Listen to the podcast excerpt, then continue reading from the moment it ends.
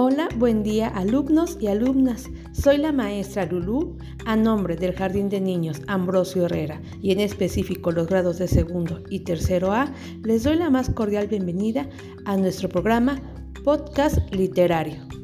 El día de hoy les contaré qué son los relatos y juegos literarios.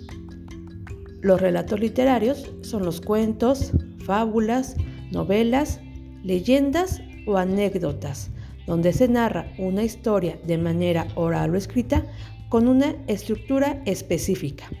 Por ejemplo, el cuento de los tres cerditos y el lobo feroz, la fábula del pastorcito mentiroso, la novela El principito o la leyenda de la llorona.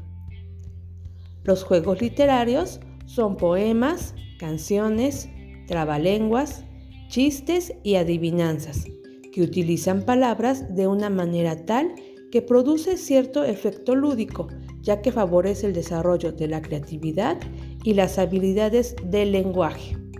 Por ejemplo, la canción de Estrellita, ¿dónde estás? y diversos poemas, trabalenguas, chistes y adivinanzas. Durante estas semanas aprenderemos a describir personajes y lugares, comentar lo que escuchamos y decir cada uno de los relatos y juegos literarios.